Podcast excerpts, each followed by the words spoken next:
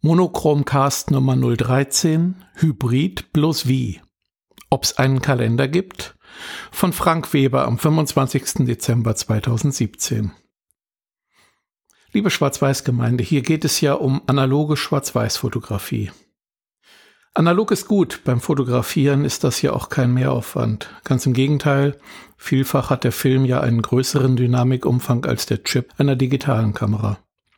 Die Herausforderung beginnt, wenn jemand hybrid arbeiten möchte. Bei den Scannern hat man den Eindruck, dass 2006 ein Höhepunkt erreicht war. Vor gut zehn Jahren. Seither sind viele nicht mehr lieferbar, falls doch, dann zahlt man gebraucht Mondpreise. Oder richtet sich im Bereich der Geräte ein, die viel vom Potenzial des Films verschenken. Klar, Canon oder Epson hat weiter Filmscanner im Sortiment. Doch das sind Kombinationsgeräte eigentlich eher Scanner für Aufsichtvorlagen, die eben mit einem oder mehreren Filmhaltern geliefert werden. Besser wird es, wenn man von Drittherstellern entweder Glasscheiben für die Planlage der Filme im Halter dazu kauft oder noch besser gleich andere Filmhalter, vielleicht gar für das Nass-Scannen. Wobei sich die Fachkundigen streiten, wie gut oder schlecht das der Langzeitarchivbeständigkeit der Negative bekommt. Vor allem ist das alles doch mühsam und wird nicht fundamental besser, sondern bloß graduell. Ein Trommelscanner ist aber auch keine Lösung. Auch hier muss nass montiert werden, ein uralt Rechner wird zum Betrieb gebraucht, möglichst ein eigenes Zimmer, denn Trommelscanner sind groß und schwer. Ja, die holen mehr raus aus dem Negativen als so ein Epson-Scanner für 600 Euro. Waren ja auch mal richtig teuer. Aber auch diese bieten nicht, was ich eigentlich wünsche. Schnell, bequem, mit hoher Qualität. Mit höherer Qualität eben als die einschlägigen Canon oder Epson Geräte. Ich hatte mal einen Nikon Coolscan 9000 in Betrieb. Aber abgesehen vom Preis habe immerhin keinen Wertverlust gehabt. Auch der hat einen ganz entscheidenden Nachteil. Das Licht ist zu hart. Man verbringt daher viel Zeit damit, sich mit dem Kontrast und vor allem mit dem Ausflecken herumzuschlagen. Das kannte ich vorher nur bei Punktleuchten oder Kondensorvergrößerern, die ich schon in den Anfängen meiner Arbeit im Fotolabor gemieden habe. Ein Freund hatte so ein Gerät. Er wurde damit nicht froh. Und ich wäre es auch nicht. Aus dem Labor bin ich anderes gewöhnt. Da habe ich Farbmischköpfe in allen meinen Vergrößerern, die ein sehr weiches Licht abgeben, ohne dass dadurch der Kontrast der Vergrößerungen oder Abzüge litte. Ich gebe zu, dass das Anpassen der Bilder in Software am Rechner, zum Beispiel für den Druck, eine relativ einfache Sache ist, wenn man erstmal das Bild im Rechner hat.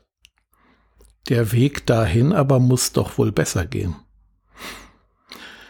Aktuell versuche ich die Reproduktion meiner Negative mit einer Digitalkamera mit Foveon-Sensor und Makroobjektiv. Für die Durchleuchtung des Films nutze ich ein Tageslicht-LED-Panel. Die RAW-Aufnahmen werden dann entwickelt, zurechtgeschnitten, geringfügig ausgerichtet, invertiert und die weitere Ausarbeitung der digitalen Negative geschieht dann mit den üblichen Werkzeugen. Anschließend drucke ich via Quad-Tone-Rip auf einem Epson Stylus Pro. Weil ich viele andere Dinge als fotografische in diesem ausgehenden Jahr 2017 zu tun hatte, bin ich noch immer unsicher, ob ich 13 Bilder für einen Kalender zusammenbekomme. Nachdem ich in den vergangenen Jahren jeweils ein Querformat im Seitenverhältnis 2 zu 3 oben hatte, hing eine Seite mit dem Kalendarium darunter, beide verbunden mit einer Spirale. In diesem Jahr sollen es analoge quadratische Bilder werden. Einige 6x6 Aufnahmen habe ich zwar belichtet, aber es waren auch deutlich mehr 6x7. In diesem Jahr soll das quadratische Bild auf einer A4-Seite, darunter dann das Kalendarium. Immerhin habe ich bereits geübt. Ich bin jetzt imstande, die gedruckten Bilder selbst spiral zu binden und mit einem Kalenderhänger zu versehen. Autonomie in den Abläufen finde ich hilfreich. In der Vergangenheit habe ich jeweils so zwischen 12 und 28 Kalender entweder komplett fertigen lassen, also via Internet bestellt, oder selbst gedruckt und anschließend zu einem hannoverschen Feinbuchbinder getragen. Das letztere Verfahren ist qualitativ besser. Die Bindung durch den Buchbinder dauert aber eine gute Woche und war auch nicht geschenkt. Genug geschrieben und gesprochen, wenn das überhaupt nur den Hauch einer Chance haben soll, dass ich meinen Kalender fertig bekomme, muss ich nun, wo es anfängt zu dunkeln, meine tageslichtfarbene LED-Platte anwerfen und weitere negative digitalisieren. Auch dann bleibt schließlich noch genug zu tun. Wer hilfreiche Hinweise zur optimalen Digitalisierung von Negativen hat, möge mich bitte ansprechen. Ich kenne noch kein Verfahren, mit dem ich wirklich zufrieden bin. Ich jage dem aber nach. Liebe Monochromcast-Gemeinde, vielen Dank für das Zuhören heute. Fortsetzung folgt.